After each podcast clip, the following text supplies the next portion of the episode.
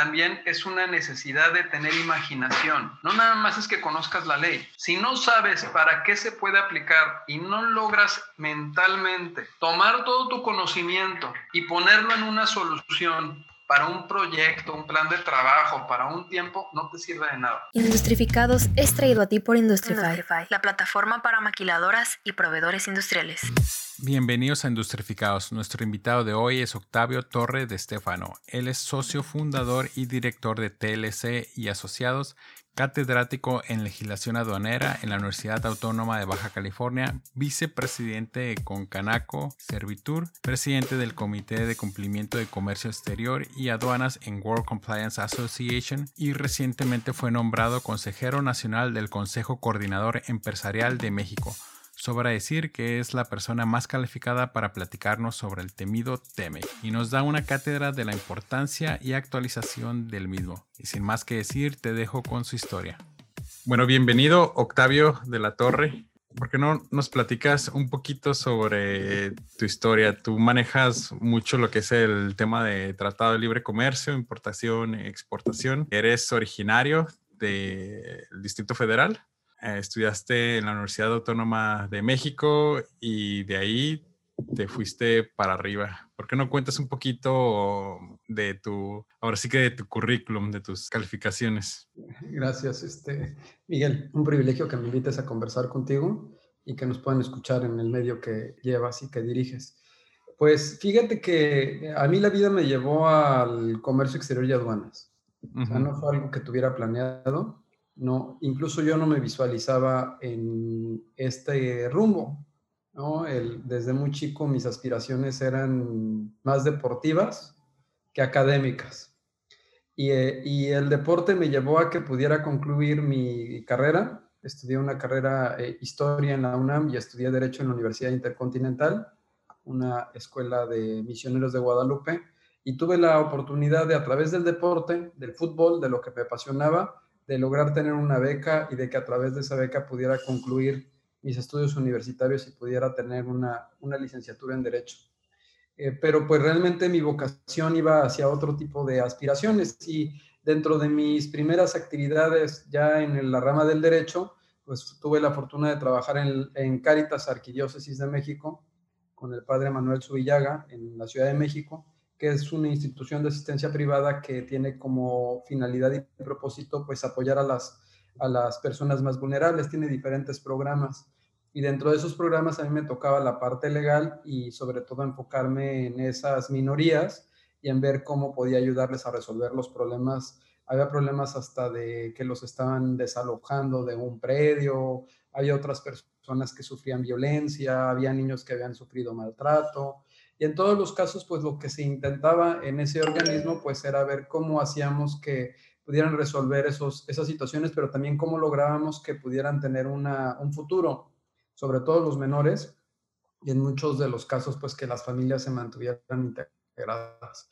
Yo creo que esa, ese lapso en esa, eh, de mi vida, como entre pasante y abogado, porque fue, fueron mis prácticas, pero luego me quedé trabajando ahí, me ayudó muchísimo a, reflexionar en cuanto a qué era lo que pretendía hacer con mi trayectoria. Y siendo honesto y siéndote claro, pues nunca fui o vine de una familia que fuera acomodada. Yo creo que es la historia de muchos de los que actualmente nos, y que yo he escuchado que reiterada, ¿no? Este, es una familia de clase media baja, que pues las aspiraciones que teníamos pues eran realmente sacar la semana o, avanzar todos los días y con padres que eran, tenían oficios, no profesiones, ¿no? Y que este, de una u otra manera pues trataron de sacarlos adelante a mi hermana y a mí. Pues me llevó a esa arquidiócesis de México y digo que me fui del cielo al infierno, porque en, en ese lapso, ya estando en la arquidiócesis de México, en donde pues mi propósito, y hasta la fecha quien me conozca lo sabe, no es el económico, no, somos ni un grupo ni, familiarmente personas que nos movamos por el dinero. Estamos convencidos que hay, otras, hay otros valores mucho más importantes y dentro de ellos, pues, llevando a cabo y avanzando en tu desarrollo, pues una cuestión te lleva a otra. el fin no tiene que ser ese. Pues me invitaron a trabajar en aduanas. Eh, por eso digo que del cielo al infierno, ¿no? De estar en la Arquidiócesis de México al infierno, ¿no? Que era un medio totalmente distinto para mí, un medio que había estudiado en la universidad. Y ahí emprendí, pues yo recuerdo que cuando me contrataron, ¿no? Teniendo principios básicos de materia fiscal, pues lo primero que hice fue comprar una serie de libros, este, dos de ellos, uno del doctor Máximo Carvajal y otro del doctor Andrés Rode Ponce, que eran los libros de las vacas sagradas, ay, de Jorge Wittger. Y entonces, Miguel, pues en el metro, porque vivía, no tenía vehículo en el metro, me la pasaba leyendo y tratando de entender la materia y me daba cuenta de que era un idioma súper extraño, que te hablaban de clasificación arancelaria y dices, ¿qué es, ese, ¿qué es eso? ¿no? O sea, numeritos y no, este, y no palabras y luego que el pama y que el rojo y el verde. Entonces empezabas a ver y empezabas a leer y a leer y decías, ¿y esto? Otra lengua. Es esto, ¿no? Y, entonces, y aparte, ya en la experiencia dentro del el SAT, pues no creas que tenías un maestro que te dijera, a ver, Octavio, ven, siéntate tantito aquí al lado y te voy a explicar lo que es un pedimento. Y te voy a enseñar cómo se el pedimento. Eso no es así. O sea, desafortunadamente dentro del servicio público, por lo menos en la etapa que a mí me tocó, que era incipiente la capacitación, no había tantos medios electrónicos como actualmente, había Intrasat, pero no tenías todo lo que ahorita tienes, que con un clic puedes tomar un seminario, porque ni existían. Y en ese trayecto, durante eh, mi estancia en la Administración General de Aduanas, pues tuve la oportunidad de trabajar en algunas aduanas, nunca como administrador, siempre en, posiciones que yo le digo de perrada, ¿no? O sea, digamos, este, me tocaba a mí, eh, pues trabajar. O sea, era diferente, la actividad era otra, la operación, estar en los problemas, ¿no? Y me gustó más, porque era una actividad que hay muchas personas que piensan que quien trabaja en el gobierno está sentado y no hace nada, ¿no? Y, este, y no quiere superarse o puede hacerse güey, ¿no? Y la realidad es que en, en algunas posiciones no tienes tiempo para eso.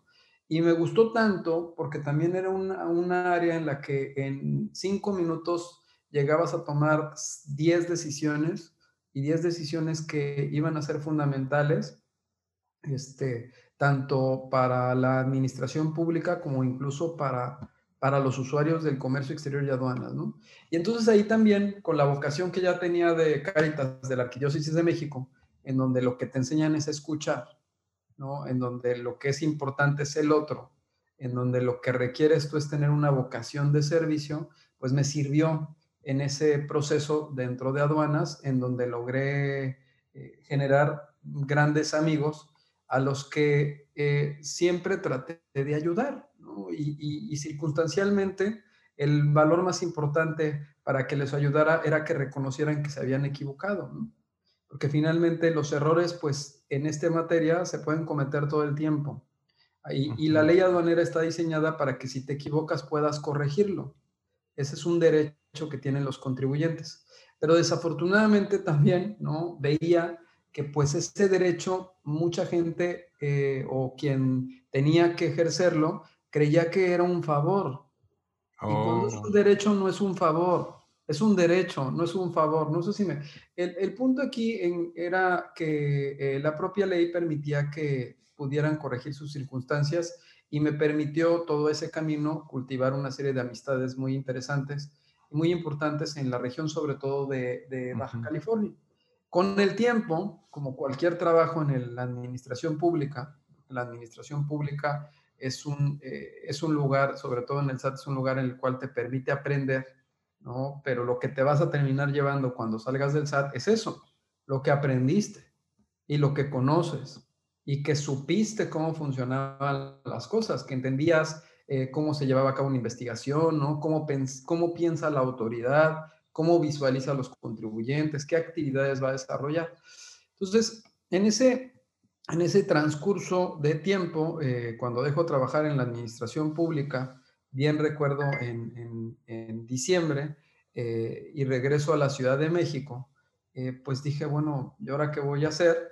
Me invitan a trabajar a una eh, empresa muy importante de la industria automotriz como director jurídico. Estoy un tiempo, para mala fortuna la empresa esta le interviene el SAT y le interviene el sindicato, y pues bueno, pues me quedo sin empleo. Cuando me quedo sin empleo, recuerdo que lo que me termina, fíjate que lo que es la vida, me termina dando mi cheque de finiquito la intervención del SAT de la empresa. ¿no? O sea, me da mi cheque de, finiquito. Y entonces cuando me dan mi cheque de finiquito, después de todo eso que te estoy platicando, veo lo que tenía, ¿no? Y digo, oye, pues, ¿qué sigue? O sea, ¿qué es lo que, qué voy a hacer, no? ¿Viste una oportunidad ahí o, viste como nada? Fíjate que cuando, cuando pasa eso, este, eh, a mí desde muy chico le he ayudado a mis papás con, bueno, les ayudaba a mis papás con sus, eh, con las cosas de la casa. Desde muy chico trabajé desde los 13 años, pero en ese momento seguían eh, apoyando yo a mi familia con lo que ingresaba y con los ingresos que tenía, pues seguía ayudándoles. Ese día yo recuerdo que dije, ¿sabes qué? Papás, papá, mamá, no les voy a poder ayudar. En este momento requiero que esto que tengo aquí, creo que eran 30 mil pesos, ajá, 32 mil pesos, requiero invertirlo. ¿En qué? ¿En qué lo quieres invertir? En mí. Lo quiero invertir en mí. Quiero tener este dinero para guardado ahí que me permita cuatro o cinco meses poder desarrollar lo que quiero hacer. Quiero estar tranquilo. No quiero tener hambre. Si tengo hambre, pienso en que tengo que comer. Y ahorita por lo menos mi necesidad inmediata y única es que tengo que comer. Tengo un cheque que me permite tener alimento y un techo. Tengo resueltas unas necesidades básicas y requiero emprender. Pues con 30 mil pesos empezó la historia de TLC. Y de ahí en adelante lo, primero que hice fue obviamente pues desarrollar el nombre, ¿no? Este, un poco la misión, los objetivos, una ruta de vida, ¿no? Pensar en cómo te veías y qué servicios querías brindar, qué soluciones ibas a dar, qué te iba a ser diferente de todo lo demás que estaba en el mercado. ¿Esto lo estabas haciendo este tú solo? Eso lo eh, empezamos haciendo, yo me subí a un grupo con cinco personas más, este, pero gran parte de, este propósito y objetivo, porque cada uno tomó un camino de TLCs diferentes. Entonces el propósito camino se fue, se fue, se fue alineando al, al, a lo que uno quería. En, en, circunstancialmente, ¿no? Este, yo siempre he sido de la idea de que eh, pues, tu historia te sigue y la vida te sigue. Y si eres gente, te van a tratar como gente. O sea, eso es un aspecto natural, o sea, y normal. Si alguien ayudaste, no quiero decir que vas a ir por la vida pidiendo que te ayuden, pero el tema de que existe reciprocidad, sí le existe. Entonces regresé recuerdo, ya teniendo algo más armado, sabiendo qué voy a hacer, qué actividades, ya existían muchísimas leyes publicadas, ya existían muchísimos problemas para inscribirte en los padrones, los programas. la vida que estamos viviendo ahorita ya existía. Y ya existía que si te equivocabas en una coma, no te daban la autorización y eso afectaba a la empresa porque le tardaba seis meses más en darle su permiso. Todo eso que, estamos, que, que pasa ahorita, ya pasaba hace 20 años. Y entonces dije, tenemos que construir algo que logre ser asertivo, técnico, ¿sí? No de relaciones públicas, algo técnico, que le dé seguridad a las empresas que la actividad que se está llevando a cabo va a ser asertiva, y legal, de cumplimiento, que era algo que en ese momento era novedoso, porque pues en México muchas de las actividades pues se resuelven a través de las relaciones. Vuelvo a decirte, no es que sea tu derecho, es que para que te den el derecho tienes que pedir un favor, cuando no, es tu derecho. Los derechos no son favores. Por eso, por eso empecé así, Miguel. Entonces, lo que hice enfocarme fue en cómo los, las empresas podían disminuir sus errores aplicando sus derechos, que no fueran favores, que no fuera una facultad discrecional de la autoridad, que pudiera darle la certeza que lo que estaban haciendo lo estaban haciendo bien y esa certeza le permitía al empresario dedicarse a qué?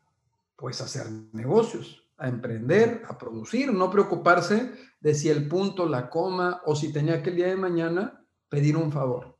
Ese fue parte del planteamiento original de la propuesta por parte de TLC. En ese momento, este, me dice un amigo de Baja California, de aquí de Tijuana, ¿por qué no vienes a verme? Vente, Y pues quédate aquí en la casa, vente. Oye, ¿sí me ayuda? Sí, sí, sí, porque pues, no tenía tanto dinero. Yo no podía estarme gastando en aviones y en hoteles y en renta de vehículos, o sea, ¿no? Sí, sí, sí. Y llegué, me dejó instalarme eh, en su casa, me prestó su camioneta, un carro viejito, viejito, y me fui agencia por agencia y empresa por empresa tocando la puerta. Y la respuesta que tuvo Miguel, de verdad, y eso se lo quiero agradecer a todos los que van a escuchar la, entrevista que sé que va a pasar aquí en Baja California, fue fantástica. Me recibieron, me abrieron las puertas y me preguntaron que qué necesitaba. Y mi respuesta fue, nada más, yo quiero que me des trabajo. No quiero que me des nada, nada más dame trabajo. Dame tus problemas, tus procedimientos, tus litigios, tus permisos y déjame a mí resolvértelo. Nada más dame trabajo, no requiero más. O sea, no, trabajo. Y en ese momento eh, inicia la historia realmente de lo que es Teles y Asociados, al grado de que iniciamos siendo eh, abogados de un agente aduanal, después de otro, después de otro, después de toda la Asociación de Agentes Aduanales de Tijuana, de Tecate, de Ensenada, de La Paz, ¿no? Fuimos sumando y fuimos abogados de ellos durante 14 años, sin, haber, sin tener un solo asunto contra los intereses de los afiliados de esa asociación. Y de, entrada, ¿qué crees que, les dio la confianza? Ahora sí que de, dejarlo en tus manos. Yo eh, asumo que eh, la manera en la que me comporté cuando estuve en la aduana trabajando y en que en todo momento cuando ellos tuvieran, tenían alguna situación, siempre trataba de ver cómo ayudarles sin pedirles nada a cambio. Entonces, cuando tú, cuando cuando haces las cosas sin un interés, sino con el interés de servir, porque pudieran haberse esperado que yo hubiera solicitado, hubiera querido algo distinto. Y la intención era que pudiera fluir y pudieran funcionar las cosas y yo hacer el trabajo que tenía que hacer de la mejor manera. Entonces, eso creo que me daba una posición distinta al sentarme con ellos este, y decirles, pues lo que quiero es que me pases tus problemas. Y aparte, asumo que durante el tiempo que me habían conocido, pues también había demostrado que sabía resolver problemas. Ya tenías reputación. Que tenías una reputación, ¿no? un prestigio y que sabías hacer las cosas. ¿no? Eso pues nos permitió iniciar el proceso de crecimiento como grupo y como grupo pues empezamos eh, cinco personas en una mesa redonda, en un tercer piso, en el ático, de un muy buen amigo que nos prestó su oficina en Ciudad de México, o sea, no rentada, prestada, en un ático así como la muñeca fea, ¿no? Que subías todo el despacho y estabas hasta arriba en una esquina, en una mesita redonda. Pero era un proyecto que nosotros amábamos y que nosotros eh, sentíamos pasión y estábamos convencidos que estábamos haciendo un bien. Te voy a hacer una pausa ahí. Hablas de pasión y aduanas y leyes. Digo, para, para mí ese es como que un poquito difícil de, entender, ¿no? O sea, ¿cómo te apasiona algo, algo así? Las leyes eh, son todo. Bajo el marco de la ley es que se establecen las, relaciones humanas. O sea, la sociedad no pudiéramos eh, coexistir si no se establecieran los extremos entre lo que puedes hacer y no puedes hacer. Conocer la ley te da una ventaja, porque sabes, ¿no? ¿Qué no debes de hacer? La parte más importante es esa. Es como te lo voy a poner así. ¿Tú has tenido novia y has tronado o has estado casado y te has divorciado? Una de esas. Una de esas. ok. Estoy seguro que cuando te divorciaste o cuando te separaste, estoy seguro que en tu siguiente relación y a lo mejor con la que estás ahorita, tú no sabías qué querías.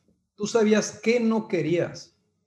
No sé si es bien diferente el saber qué no quieres. Bueno, esto, las leyes te, de una u otra manera tú puedes identificar el, qué es lo que tú no debes de hacer y de qué manera debes de cumplir. Y en la materia aduanera, la aplicación de la ley está vinculada con los tiempos, con que los productos logren encadenarse en esa secuencia que es la cadena productiva, que en la cadena de suministro lleguen los tornillos que requieres para hacer el, boiler. Si no tienes el tornillo, pues no puedes cerrarlo, ¿no? No puedes poner la tapa.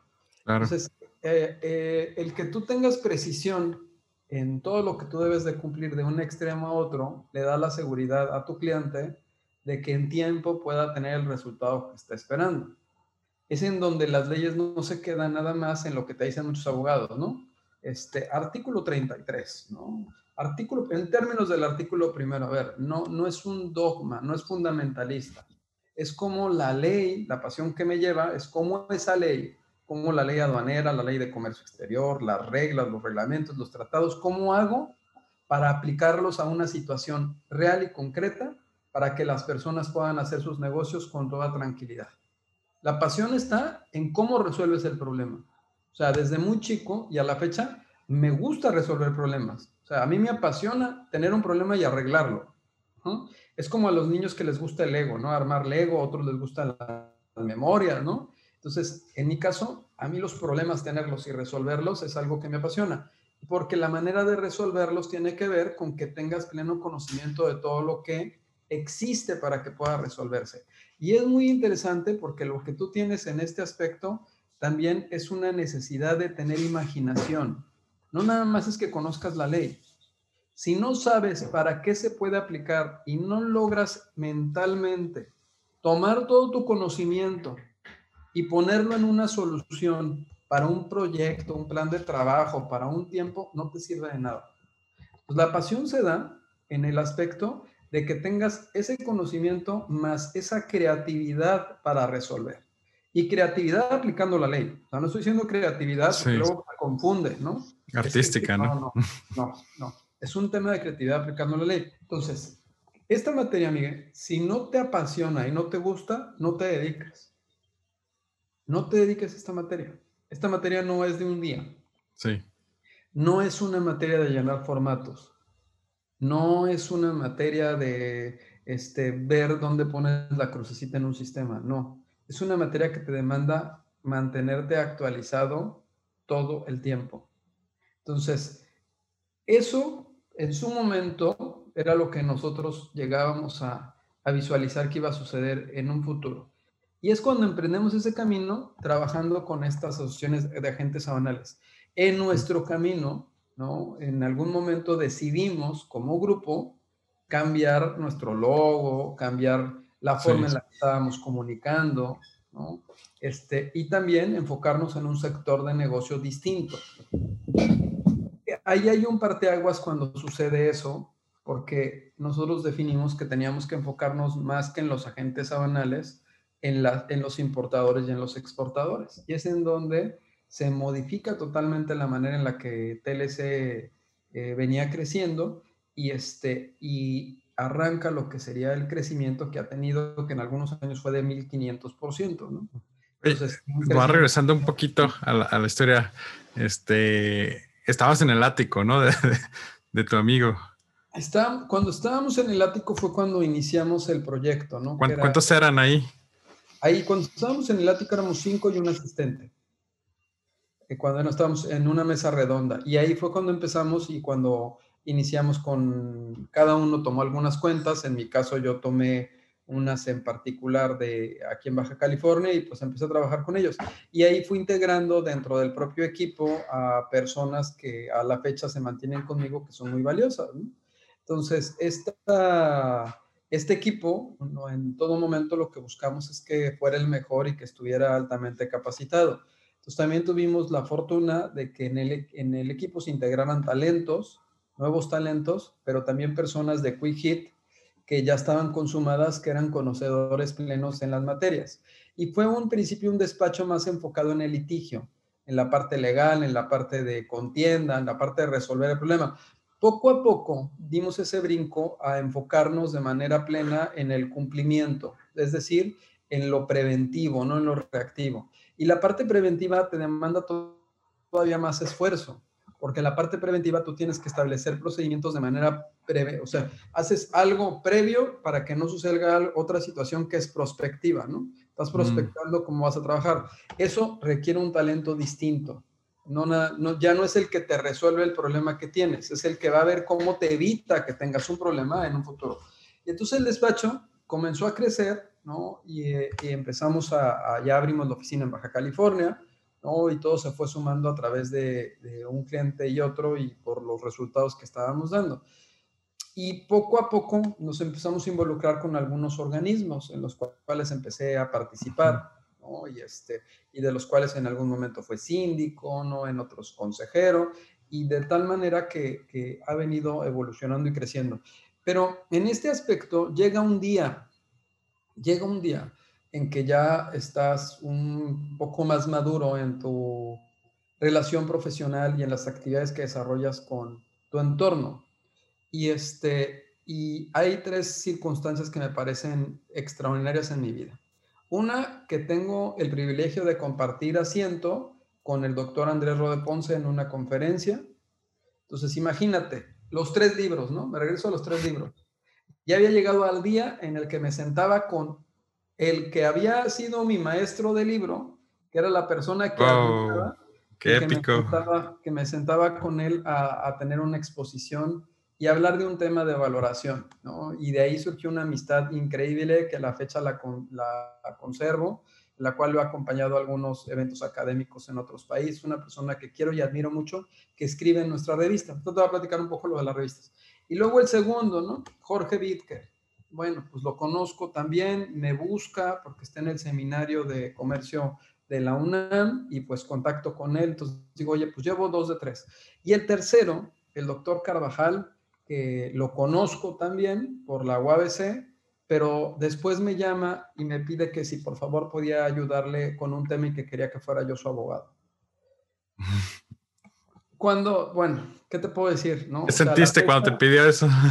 no, pues, o sea, a la fecha seguimos trabajando con eh, parte de su familia, es una persona que admiramos muchísimo y bueno, pues, ¿qué te puedo decir? No, es...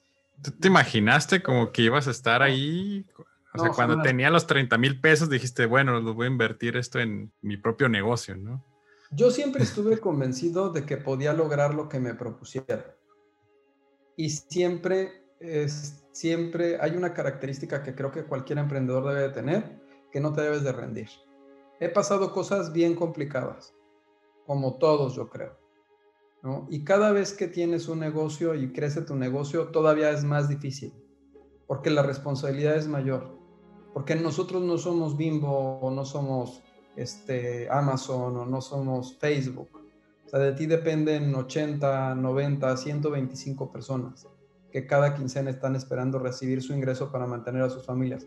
Eso ya es una responsabilidad, o sea, no, no, no, este, no puedes jugar con la vida de los demás. Entonces, el, el, emprender en este negocio es difícil y pasas cosas que son complicadas. Y aparte vives en un esquema de tensión permanente, ¿no? Porque siempre el resultado es importante y el resultado te implica el que estés concentrado y que estés enfocado al 100% y que des tu mejor eh, desempeño para lograrlo. O sea, no, no es nada más hacer las cosas. O sea, el objetivo es que todas nos salieran bien. Pues eh, eh, ese, en ese transcurso me dan dos premios, unos cuantos premios, este, algunas revistas de, de, asesor, ¿no? Y este, como grupo. Y ya después en la vida, porque la vida es así, me encuentro un gran amigo de muchos años, muy grande, es más grande que yo como por 35 años, ¿no? Que era amigo de mi, de mi mamá, y, este, y me lo encuentro en una reunión y me escucha platicar del Telecán y me dice, te voy a invitar. Y me invita, algo que yo no sabía. Eh, voy a dar una conferencia en ese lugar y quién iba a pensar que después de la conferencia me invitaran a, a apoyarlo siendo asesor de esa confederación como parte del cuarto de junto de la negociación del Telecán. ¿no? Es donde se juntan las circunstancias con tu, con tu capacidad, porque también la, la fortuna juega, ¿eh? no nada más es este, que sepas y que te no. La o sea, tú vas, tú, vas, tú vas forjando tu destino, porque tú lo vas forjando, porque pues es el conocimiento, el aprendizaje, el desarrollo, ¿no? El tus, en, que tus, en que tengas que ensayar hasta tus presentaciones, ¿no? El que, eh, mira, eh, yo lo recuerdo desde muy chico, porque a mí me gustaba mucho el fútbol y mi, y mi ídolo era Hugo Sánchez. Hugo Sánchez Márquez, un futbolista mexicano muy importante, el mejor futbolista de México este, y eh, de los más importantes, goleador. Muchos ya, no, seguramente muchos que te van a escuchar no saben ni quién. Pero había algo que a mí me impactaba, porque yo jugaba desde muy chiquito en Pumitas y a mí me tocaba que muchas veces podía, lograba pasar por donde entrenaba y él siempre, o yo tengo claro en mi mente, que en algunas ocasiones lo veía, que ya no había nadie y él seguía entrenando. O sea, yo lo recuerdo, no me lo contaron, sino lo vi. ¿Qué terminó pasando con ese jugador? Que fue uno de los jugadores más importantes mexicanos, más destacados en Europa. Pero él se forjó su destino. No era suficiente que fuera el mejor y que tuviera las habilidades. Estaba haciendo algo extraordinario, algo que los demás no querían hacer por capacidad, por, por, por voluntad, por espíritu hizo algo distinto. Pues eso fue como que esas partes que tengo como flashes mentalmente es lo que seguramente nos ha ayudado como grupo a venir creciendo.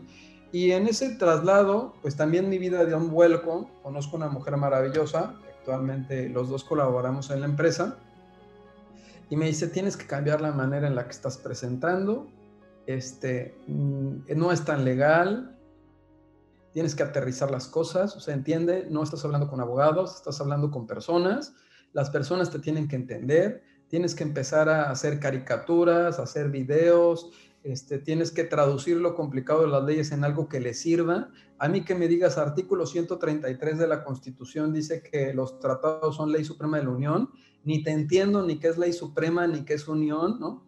Entonces me dijo, no, y a ver, ponte un chip diferente, ¿no? Y hay que cambiar el logo y a ver, tus colores son rojo y negro, espérate, a ver si no eres huelga, ¿no? Y, este, y, entonces, y a ver, el plan de negocios vamos a hacerlo de esta manera y vamos a implementar esto y las certificaciones y vamos al Pacto Mundial de la ONU. Y entonces de repente llega alguien que te, pues, te mueve todo, ¿no? Obviamente ella tenía una educación distinta. Es donde te das cuenta que sigue siendo la fortuna. Claro. Que alguien que tiene una preparación le puede venir a aportar muchas cosas valiosas. Ella había estado, había estudiado en buenas escuelas, eh, había tenido acceso a cierta educación diferente, ¿no? Este, estaba, había trabajado en empresas transnacionales a nivel directora de, en, en, Latinoamérica, había ganado varios premios mundiales. Entonces, oye, pues de suerte, pues pusieron un Ferrari al lado de la empresa, no sé, de repente apareció una persona que era un Ferrari, ¿no? Y, y también ahí la parte era que tú superaras tus miedos a hacer algo diferente y pues nos subimos. ¿Y qué termina pasando, Miguel? Que, este, que en ese camino, cuando decidimos subirnos, pues el grupo eh, empieza a crecer y, y nosotros como grupo nunca nos hemos manejado o nuestros valores no está el ingreso, o sea, siempre tú vas a poder eh, consultar o preguntar y siempre vamos a trabajar antes de que nos pagues.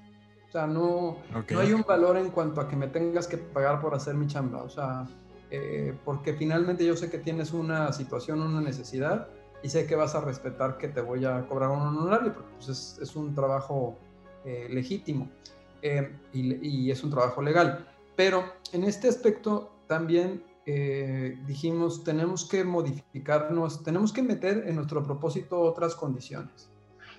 Y entonces, ¿por qué no una revista? Y es cuando inicia TLC Magazine México, que ya tiene desde el 2012 y que ya está en varios lugares y está algo posicionada, ¿no? Y después dijimos, ¿por qué no una, un, centro de estudios jurídicos? Y entonces ya abrimos maestrías en Derecho de Enero, en Derecho Fiscal, ¿no? Entonces, ahí, y, esas dos actividades de manera particular son actividades que no nos generan ingresos, son como fundaciones, ¿no? Ayer acabamos de, ayer tuvimos una ceremonia con otro grupo más que se está graduando de la, de la carrera de, de la maestría en Derecho Fiscal y Derecho Administrativo, y casi el 90% eh, son personas becadas, ¿no? Entonces, porque también es la parte de que en tu propósito tiene que estar el que tú puedas contribuir a que todos mejoren. O sea, sí te genera un círculo virtuoso el que tú eh, generes ese tipo de actividades. Y pues ya, y en, y en el tema del Telecan, que es, es, la parte que creo que querías que platicáramos, ya hablé mucho de mí, ya tengo, no me acordaba de tantas cosas. Este, en el Telecan, em, cuando se da esa plática eh, en Los Cabos y me invitan, cuando me invitan, yo recuerdo que dije que no. Hoy nos gustaría que, que, que, nos apoyaras y nos acompañaras en el cuarto junto. Yo dije, presidente, la verdad es que le agradezco mucho la invitación, pero no. Ajá. eh, me vuelven a invitar, ¿no? Y, este, y pues acepto la invitación. Y ahí me subo a... ¿Rechazaste la, primera vez? La primera vez rechacé y la segunda vez em, entré, ¿no? Ya de lleno y empezamos a, a trabajar en una serie de capítulos en el de comercio digital, en el comercio transfronterizo de servicios y a tratar de ver en qué era lo que aportábamos. Obviamente, pues te demandaba esto una inversión de tiempo impresionante, porque fueron ocho rondas, pero pues cada 15 días tienes que estar viajando, ¿no? Y aparte, pues los viajes eran de tu bolsa, o sea, no creas que te pagaban el, o sea, no, no, eres, no, no tienes ingresos, no te pagan los viáticos, o sea, es estás dentro de la posición y lo haces porque te gusta, pero no hay quien te diga, ay, sí, mira, aquí están los boletos de avión y Por amor al arte, los viáticos, ¿no? Y tenía esa parte que cumplir con eso, pues es resolver los temas que te en la oficina. Finalmente, ha sido una de las mejores experiencias que, que, he vivido y de tal manera que poco a poco me ha ayudado este, a entender y aprender muchas cosas más, ¿no? Y es, y es una, pues una oportunidad que de verdad eh, me modificó la forma en la que veía eh, muchos temas, porque no es lo mismo este, leer la Biblia que estar con los que le escriben. ¿no? es, lo mismo, no es lo mismo saber por qué el, el, que estés sentado con quien lo negoció, ¿no? Este, ¿no? Que estés con San Pedro, ¿no? Y que te, a ver, ¿y esa comita por qué? ¿no? a que la leas y trates de entenderlo. Entonces eso te ayuda mucho también a darte cuenta que... Entonces tu perspectiva fue como, cambió a más a macro, ¿no? Que... La perspectiva cambia a macro, sí. La perspectiva se te modifica totalmente porque aparte puedes conocer que, cuáles fueron los motivos de algunos de los cambios o algunas modificaciones o hasta dónde estiras. También puedes entender por qué en algunos aspectos México cede, ¿no? Que de otra manera no los entenderías. O sea, eh, no puedes, o sea, puede, eh, hay mucha gente que califica el tratado como un muy mal tratado para México, ¿no? ¿Desde qué perspectiva? ¿no? si, si, si, viviste los episodios en los que no ibas a tener ni tratado, ¿no? seguramente estoy convencido que la manera de ver el tratado te cambiaría, ¿no? O sea, es, es muy diferente saber, oye, casi están a nada de salirse este, y ver cómo vas a hacer que se mantenga a, a juzgarlo de otra manera. Pero bueno, y pues eh, eso nos llevó a que eh, ahora eh, pues sigamos acompañando en el cuarto junto de la negociación de los tratados y que ahorita estemos ayudando como coordinadores de la Mesa de Comercio Electrónico del Tratado de Libre Comercio con Ecuador. Entonces, de verdad que, que, que es, es muy interesante todo lo que está sucediendo y lo que viene, ¿no? Como te había comentado antes de la entrevista, yo, mi área es ingeniería, ¿no? Y derecho es como, para mí, no es como que lo más divertido que hay. No es, y tampoco es una lectura ligera. Este, me, me puse a investigar un poquito de lo que es el TEMEC actualmente. Y yo anteriormente, en otras conversaciones, había tenido con personas que conocías conocían un poquito más, entre comillas, de esto, me decían, ah, pues el TEMEC es lo mismo, ¿no? Que el Telecan, lo más lo firmaron los nuevos presidentes, ¿no? Que están, este, pero ya empezando a, leer, o sea, me di cuenta que no, o sea, me quedé así como que, wow, o sea, qué tanta ignorancia he acumulado, qué tanta mala información he tenido que, que se empiezan a crear como estas opiniones erróneas, ¿no? Y se empiezan a crear prejuicios y todo solamente por, por ignorancia. De los dos lados, ¿no? De la persona que me lo dijo y yo de recibirlo y de no investigar. Y ahora que, que mencionas esto, es como que, o sea, sí, o sea, realmente es un tema complicado y el tener una opinión de esto es, es tardado, ¿no? O sea, de tener una opinión educada es muy, muy tardado y la, la, o sea, la, existencia de, ahora sí que de, de, tu trabajo y de tu, de tu empresa y en general de los abogados es tan importante como la de cualquier, ya sea fundador, este, contador o... Pero es, es, es muy, muy, muy interesante. Yo creo que cada uno tiene una, una, vocación diferente. Sí, bueno, ahorita tenemos lo que es el TEMEC, ¿no? Uh -huh. ¿Qué, ¿Qué es, ahora sí que, a diferencia del Telecan, en qué nos beneficia a, más o menos a grandes rasgos en la parte industrial de aquí de, de, de México. ¿Hay alguna diferencia entre los que trabajamos y vivimos en, en, la frontera con Estados Unidos a los que viven en el interior? Sí, mira, México en los noventas, ¿no? en el 89 es cuando decide negociar el Telecan. Y ese tratado como tal, que está en tres idiomas, en español, inglés y francés, pues se mantiene vivo por 26 años.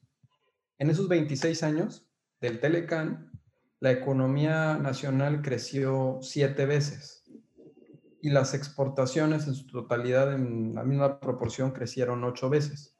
Durante todo ese tiempo, durante esos 26 años que duró el Telecan, pero particularmente durante los primeros 20 años, México se dedicó a generarse más tratados de libre comercio, no nada más con Estados Unidos y Canadá, sino inició una carrera de, tratados, al grado de que al día de hoy, de uno, que digamos, de uno más importante, ¿eh? porque ha habido tratados antes, pero ese, el de Estados Unidos, Canadá y México, a la fecha hay 13 con igual importancia, 12 más, 12 más el TEMEC. Todos estos tratados se construyen después de que ya nosotros hayamos negociado el Telecan. Y todas las plataformas de las negociaciones de los tratados se construyeron bajo la misma base. Es decir, cuando tú inicias una negociación de un tratado, pues tampoco crees que estás descubriendo el agua tibia. Hay una guía. ¿Sí me explico? O sea, tienes una guía. Hay cosas que por su propia naturaleza vas a negociar, o sea, no estás inventando más allá de lo que existe. Pero hay muchas cosas que no visualizas que van a cambiar. O sea, hay muchas cosas que tú no te das cuenta que se van a modificar. Te voy a dar unos ejemplos. Eh, en 1910 había 12 millones de agricultores en Estados Unidos. En 2010 no superaban 700 mil. Y la población en Estados Unidos se había triplicado. ¿Y a poco no comen? Sí, sí, pues, la industrialización. Eso, esos términos tú me los estás diciendo porque eres ingeniero. Comen mejor que como comían en 1910. Y le invierten menos tiempo al trabajo y pueden tener otras actividades. Otro de los puntos que te puedo decir, por ejemplo, ¿no? Con el tema de los telares, no sé si te acuerdas que en el tema de los telares, hasta incluso los telares de vapor los terminaron quemando. No sé si ubiques esa circunstancia en la revolución industrial, porque pensaban que se iban a quedar sin trabajo los obreros. Eh, sí, más o menos. Bueno, esa circunstancia que se da eh, termina generando con ese brinco tecnológico que lejos de que se quedaran sin trabajo, que la ropa fuera más económica y que pudieras tener y desarrollar otras actividades y otras ocupaciones distintas. Te voy a dar un ejemplo adicional en cuanto ya los tratados. Vamos más para tu, para tu este, generación. Kodak, hasta 1988, tenía más de 130 mil empleados en el mundo. En 2006, quebró, bancarrota, desapareció. Si lo ves, la tecnología que fue la disruptiva de que desapareciera una empresa de 130 años de antigüedad con ese número de empleados, tú pudieras pensar que una de las empresas que terminaron ayudando a que desapareciera fue Instagram. Instagram tenía 13 empleados. El tema tecnológico fue fundamental. Tú que eres ingeniero debes de entender, y creo que lo tienes claro, que cuando nosotros negociamos el Telecan, no existía la tecnología que se tiene actualmente. El Telecan si se negoció en 1989 y entra en vigor en los 90, pues bueno, para el, nove, para la fecha en la que entra en vigor el Telecan todavía ni siquiera se había hecho ningún pago por medios electrónicos. No existían las transferencias electrónicas. ¿Quién iba a pensar que iba a existir el comercio electrónico o la industria de la transformación a través del Internet? Nadie se imaginaban en esa época que el tema del internet pues era mandar un correo y mandar un fax y recibir un telegrama, ¿no? O sea, bueno, todo eso no estaba considerado dentro de este tratado y tampoco se consideró en los tratados subsecuentes que México vino negociando, hasta los últimos, hasta los que son de nueva generación. De ahí que el Telecán requiriera que se modernizara. Porque una cosa es que el Telecán te permitiera, porque los empresarios seguimos haciendo negocios con tratado sin tratado, pero otra cosa es que el tratado estuviera adaptado a las necesidades reales de los mercados. Entonces, entre el tratado del Telecán y el tratado actual, con la construcción de esos 13 tratados, ¿qué hizo México? México crea una plataforma de negocios con más de 1.100 millones de habitantes, que representan sus países el 70% de la riqueza de todo el mundo. Entonces, México, ¿qué fue lo que visualizó? Por mi posición geográfica, por la forma en donde yo me encuentro, por todos los accesos que tengo y porque estoy pegado al país de mayor consumo del mundo, cuyo bloque Estados Unidos, México y Canadá representan el 25% del PIB, bueno, pues voy a buscar que otros productos nacionales se puedan colocar en otras regiones que quieran comprar. Y de ahí que construyen estos tratados, son tres en total, con 52 países y que te dan un 70% del PIB del mundo. Pero todo ese desarrollo, aun cuando hicieron todo ese esfuerzo en México, pues nunca logramos eh, emprender con la misma fuerza que lo estábamos haciendo con Estados Unidos y Canadá. Y en el momento de la coyuntura que se da la modernización del tratado, se da en un momento en el cual los republicanos, particularmente Donald Trump, dentro de sus promesas de campaña, establecía que el tratado firmado con México había sido el peor tratado para Estados Unidos, porque existía un déficit y porque nos habíamos llevado el empleo. Y ese fue el inicio de la historia de la modernización de este tratado. En todos estos aspectos, el tratado se moderniza al grado que de 34 capítulos, o sea, es como un libro, de 34 historias que tiene, 10 son nuevas. 22 se mejoraron en todo. Y los otros dos son estándar. Esos no cambian tanto. Son disposiciones y definiciones que no hay tanto. ¿Ok? Estos 10 nuevos capítulos atienden a una realidad diferente.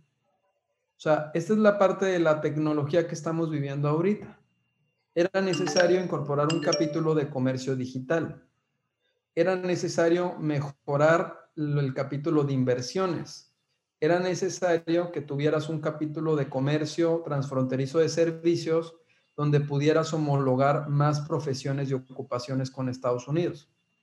Entonces era indispensable que todo ese armado se adaptara a algo que ya te había rebasado, porque tu tratado, tú lo hiciste pensando en los negocios de Kodak, claro. de los 80, ¿no? De, bueno, y los negocios ya no eran los de Kodak, los negocios ya eran los de Instagram, los de Airbnb, los de Amazon, los de Facebook, ¿no? Los de eBay los de todas las plataformas digitales, que también es una manera de industria y que es una manera de que puedas tú acercar un producto a través de una plataforma desde cualquier lugar. Entonces ahí fue donde en gran parte a lo que es eh, la frontera y a lo que es México le puede beneficiar este, este tratado, ¿no? El uso de estas tecnologías. Ahora yo te voy a dar ejemplos o te voy a dar un ejemplo que yo vivo ahorita es eh, porque muchas veces en las pláticas me dicen, bueno, ¿y a mí en qué me sirve este show?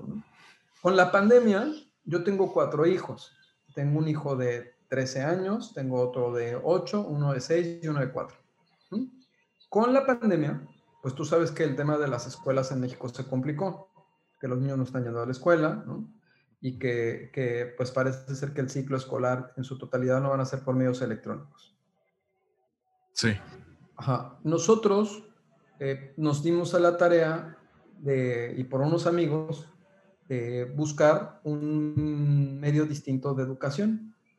Y entonces encontramos un sistema que es homeschooling, que es americano, en el cual mis hijos eh, van a lograr tener la acreditación en Estados Unidos y lo que están haciendo, lo que estamos haciendo son programas de capacitación en casa, que es totalmente autodidacta. Es como una escuela abierta. Ya lo empezaron.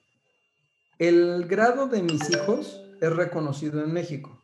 Eso forma parte del tratado.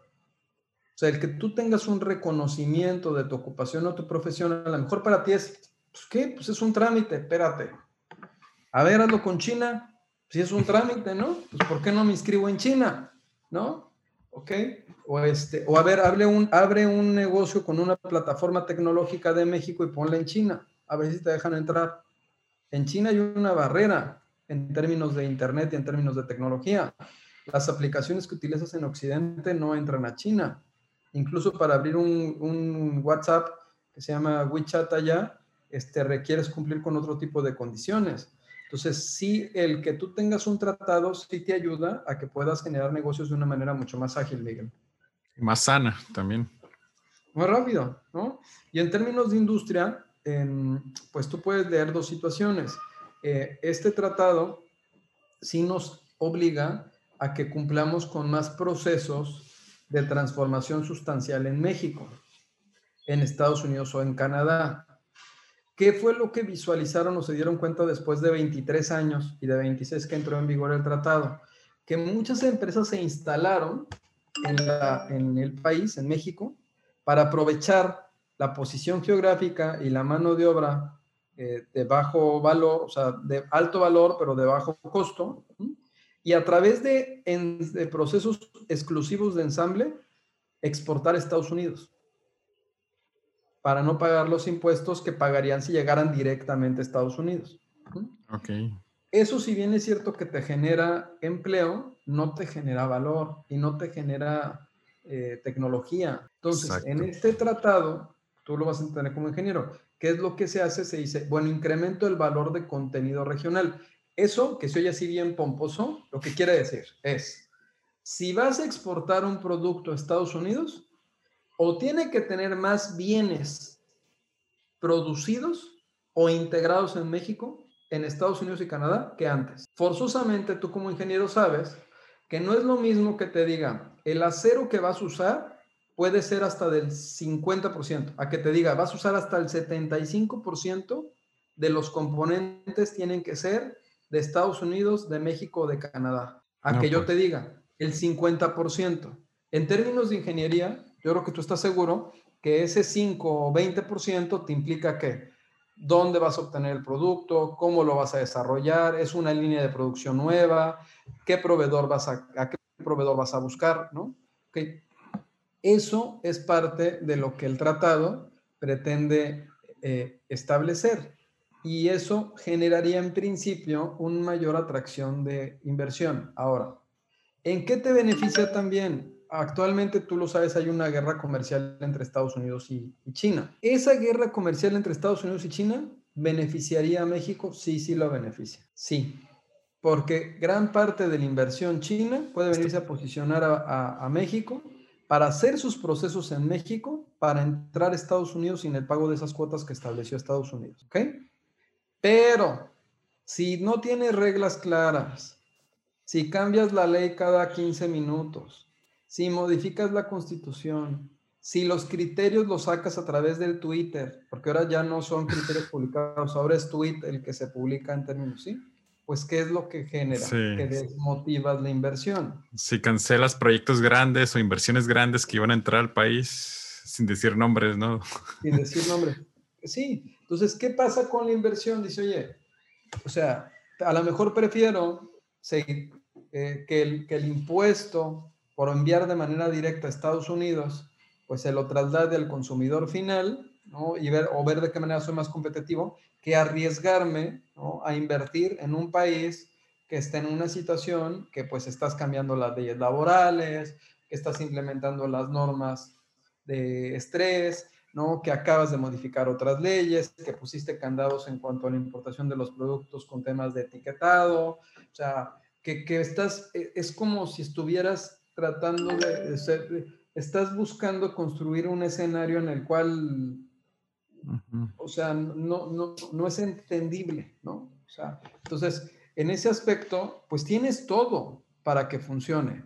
Tienes un tratado, tienes eh, experiencia en México, tienes una mano de obra que es este, buena, que es talentosa, que te cumple, tienes materias primas, puedes integrar procesos, hay áreas de oportunidad, por supuesto, pero si no resolvemos el tema de eh, los tiempos que te tardas en abrir una empresa, en crear un negocio, en lograr las autorizaciones, desde las licencias, RFC y todos los demás trámites, porque no todos son con SAT y con aduanas ni con economía, pues obviamente eso te genera una desventaja.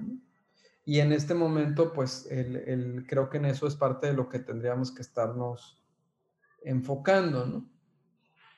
Órale, eso fue como, esa ha sido como la entrevista en la que yo menos he hablado para nada. Este, ahorita además te estaba escuchando como... A propósito.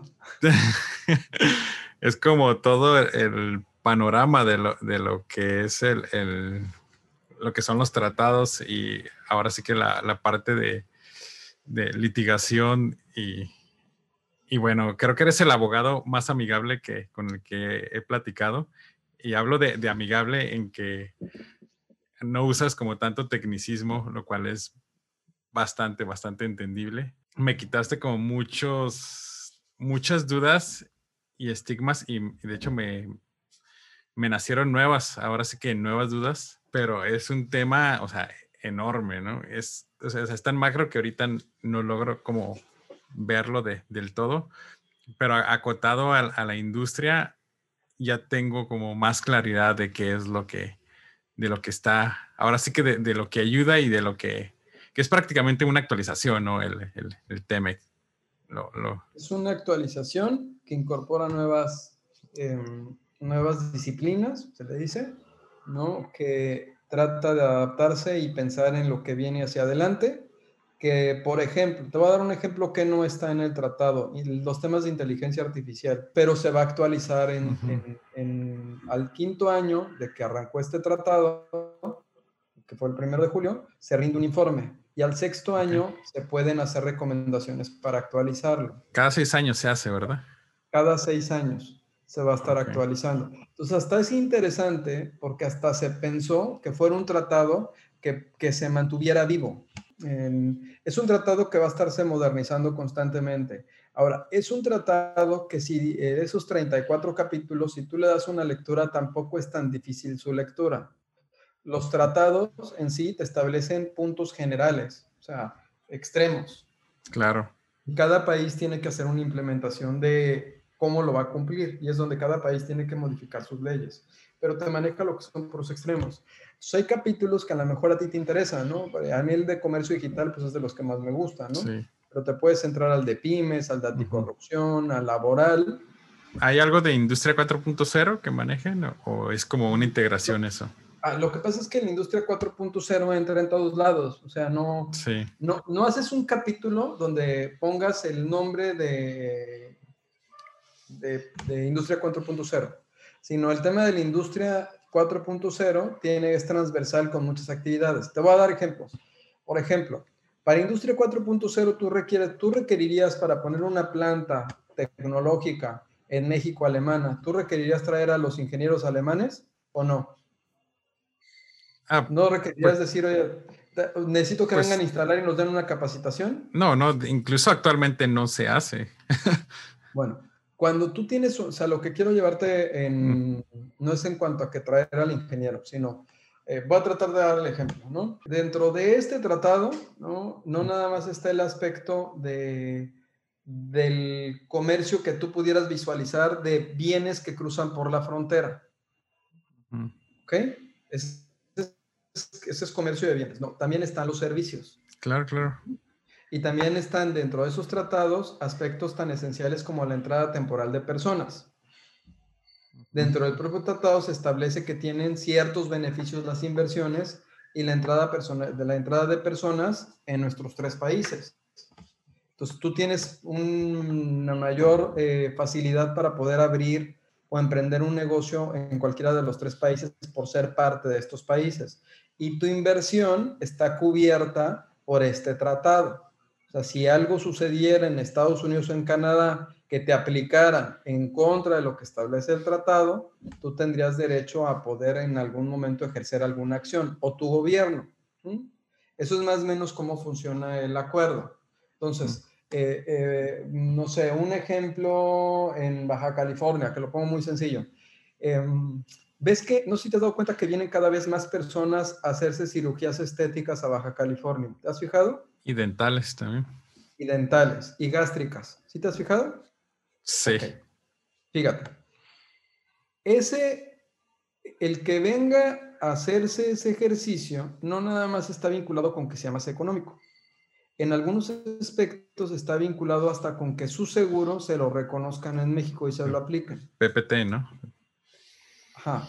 Ese tema tiene que ver con el tratado, que es un reconocimiento o una equivalencia. Si no tuvieras el tratado, a lo mejor no lo ves, te sería más difícil el que tuvieras ese, ese registro o esa equivalencia. Entonces, lo que termina siendo una ocupación, una profesión que tú estás contratando en un turismo de salud o de bienestar en otro país, viene acompañado de que te dejen entrar a ese país, ¿no? De que puedas traer a tu familia, porque viene, no nada más viene esa persona, viene la familia a acompañarlo, ¿no? De que puedas aplicar el seguro y las actividades en el país y de que incluso puedas entrar con tu vehículo al país. ¿no? O sea, todo eso que ves como normal en la frontera de, Ay, pues ya crucé y, y, no me dijo nadie nada, ¿no? Y ya llegué, oiga, aquí están mis papeles, ¿no? Y este, aquí está, ¿y qué seguro va a ser? No se preocupe, mire, aquí vamos a llenar y nosotros nos encargamos. Todo eso que ves normal, que es tu vida diaria, no es normal. O sea, eso es parte de lo que se ha construido con el tiempo y que sirve el tratado para embonarlo en los negocios de los tres países. Otro, otro tema, por ejemplo, similar, esta plataforma que estamos usando. Esta plataforma es Zoom, según yo es de Silicon Valley, norteamericana, ¿ok? Nos está permitiendo a través del uso del Internet prestar un servicio. Estamos pagando por... Bueno, y, estás pagando. Sí, estoy y pagando. están reteniendo el IVA. Sí, están claro. reteniendo el IVA y lo están enterando al gobierno. Y es una plataforma que no está en México, porque su establecimiento permanente es en Estados Unidos, o a lo mejor ni en Estados Unidos, a lo mejor está en Luxemburgo y ni sabemos dónde está, porque los servidores son los que te definen dónde va a estar el establecimiento permanente de esta de esta plataforma que estamos usando. Entonces, lo que para ti, para mí es como, pues vamos a hacer un, un meet, una reunión virtual, pues no es, o sea, si no tuvieras esa posibilidad de que esté abierta la tecnología, de que puedan usar la banda ancha, ¿no? De que tengas la garantía de que no se van a volar tu información, que tengas la protección de tus datos financieros, de tus datos personales. Todo eso, Miguel, está en el tratado. O sea, todo eso está en el tratado. Los temas de eh, propiedad intelectual y de derechos, por ejemplo, de autor, están en el tratado. Los temas de... Eh, ¿qué te puedo decir? Bueno, comercio digital ya te dije, se encuentra en el tratado, las ocupaciones. Si yo quiero eh, que mi ocupación, mi profesión sea reconocida en Estados Unidos, hay un listado de profesiones que yo puedo pedir que se me reconozca en Estados Unidos sin tener que hacer un examen, una evaluación, no, que se reconozca mi profesión. Hay un listado dentro del tratado de profesiones. Y entonces y así tú te puedes ir yendo otro, el origen, los productos del, del, campo, el tema laboral, ¿no? Por ejemplo, en el tema laboral, los mejores defensores de los mexicanos son los sindicatos de Estados Unidos y de Canadá. Son los mejores. ¿eh? Sí. Son los mejores. ¿no? Este, entonces, en el tema laboral, te dice el tratado, ¿no? Libertad de asociación, libre asociación sindical, eh, no explotación de menores, ¿no? Eh, eliminación de aspectos de género, que no te persigan por tu raza, tu credo, tu religión, tu color, ¿no? Este, el, todas las prácticas de explotación infantil están prohibidas. O sea, no puedes ir en contra de eso. O sea, no sé si me, o sea, ni modo que digas, no, aquí, claro. no, aquí vamos a explotarlos. Entonces, pero eso está dentro del propio tratado, se establece que México, Estados Unidos y Canadá van a implementar mecanismos para evitar que, pues, los temas de género, ¿no? La explotación de menores, ¿para qué? Para permitir la libre asociación sindical. Y ahí viene la reforma laboral. La reforma laboral, tú te vas a enterar esta semana que van a anunciar que ya va a empezar un tema de la reforma laboral en México. Tiene que ver con el tratado. Entonces, eh, sí, sí el, el, el tratado, eh, pues son estos aspectos que te permiten poder tener una buena convivencia, pero no nada más en el aspecto comercial de bienes, sino también de servicios. Y dentro de los servicios están todo lo que son las plataformas tecnológicas, Miguel. Vamos a cerrar ahorita con unas preguntas concretas, pero igual tú te puedes extender hasta donde gustes, ¿no? Sí, gracias, Miguel. Entonces, primera pregunta y la más importante, ¿cuál es tu comida favorita? Los tacos de chuleta de cerdo. La mejor bebida. El mezcal. El mejor libro. Eh, Anhelo de vivir de Vincent Van Gogh. El mejor momento. Eh, cuando me casé con mi esposa. Si pudieras regresar al momento en el que terminaste la preparatoria, ¿qué cambiarías? Yo creo que a lo mejor dedicarle un poco más de tiempo al, al, al estudio, ¿eh? Estaba más enfocado al tema deportivo incluso eh, afianzar algunas amistades más. No, no tuve el tiempo de, de generarme tantos amigos eh, y ahora que los veo a distancia, ahora que, ahora, que, ahora que somos más amigos por el Facebook o por el teléfono, ¿no? Te das cuenta de, de los mayor, maravillosos seres humanos que, que son y se convirtieron, ¿no? Y que en su momento pues no tuve la oportunidad o no tuve el tiempo o no me lo di de convivir más con ellos, ¿no? Entonces, esos momentos pues no los recuperas. Y, pero y veo como en el grupo, ¿no? Entre ellos sí tuvieron esos espacios. Entonces, pues, yo creo que ahí el, el haberme, el haberle dedica, haberme dedicado un poquito de más de tiempo y prestarle más atención a, esa parte de estar más con ellos me hubiera, me hubiera ayudado bastante más. Sí, creo que comparto ahí tu, tu opinión en eso. Sí. Eh, última pregunta. Si pudieras enviarle un mensaje de WhatsApp a todos los mexicanos, ¿qué diría? Pues que somos sobrevivientes y que tenemos que estar conscientes de que estamos en una guerra a la cual eh, estamos logrando sobrevivir y eso nos hace definitivamente ser bendecidos y ser dichosos. Y este tiempo que estamos en, conviviendo, que estamos en, este, en la tierra, pues, que lo aprovechemos, pero lo aprovechemos en buscar hacer un cambio y no me refiero al cambiar al otro, sino el cambiar a uno mismo. Entonces es, es, muy común que siempre estemos señalando eh, al otro, sin darnos cuenta que en muchos de los aspectos pues tenemos que voltear a nosotros mismos. Se da mucho el que yo quiero competir, pero pues mientras sea en tu patio, no, no en el mío. Entonces, en este aspecto, eh, eh, si fuera en ese mensaje de WhatsApp, eh, trataría de pedirles que reflexionaran en cuanto a que principalmente eh, si tienen que competir, tienen que competir consigo mismos, en mejorarse como seres humanos, en bajarse del piloto automático, en darse cuenta que esta guerra nos ha demostrado que existen otras cosas y otros, otros valores mucho más importantes que cualquier valor económico que el tiempo es la parte más importante que tenemos, que el tiempo es el, el tiempo tiene una particularidad, ¿no? ese no tiene retorno. La inversión que hagas en el tiempo de tu tiempo este, no tiene retorno. No hay nada que te pueda regresar la vida. Entonces, que identifiques plenamente a qué te quieres dedicar y que en eso que te quieras dedicar, pues trates siempre de destacarte y de hacerlo con la pasión, O sea, no, no sigas en el rol del piloto automático de voy a la oficina, regreso, este, no hago más, no, no doy mi mayor esfuerzo. Busca lo que te apasiona. O sea, es, esta pandemia nos ha demostrado eso. O sea, el tiempo de calidad y que estés viendo eh, qué actividades y qué puedes o qué debes desarrollar. Mira, te voy a, te voy a leer un cuento que escogí para la generación que se acaba de graduar del CUEG. Y este es un mensaje que subí y que les mandé por WhatsApp. Digo, para que sea más real, ¿no? Aquí es un mensaje. Y es, realmente es un cuento, dame un segundo nada más. Creo que es primera vez que alguien va a leer algo aquí. Es bien cortito, pero creo que este cuento, cuando, eh, todo cuando me toca ser director de la maestría, ¿no? Este, y la fundamos aquí y la intención de la maestría fue generar este esquema en el cual pudieran superarse las personas y sobre todo superar sus miedos, ¿no? Y, hay, un, hay una leyenda que me gusta muchísimo. Y esta sería, si el mensaje de WhatsApp sería este tal cual, Miguel. Dice, según una vieja leyenda, un famoso guerrero va de visita a la casa de un maestro zen. Al llegar, se presenta a este, contándole de todos los títulos y aprendizajes que ha obtenido en años de sacrificios y largos estudios.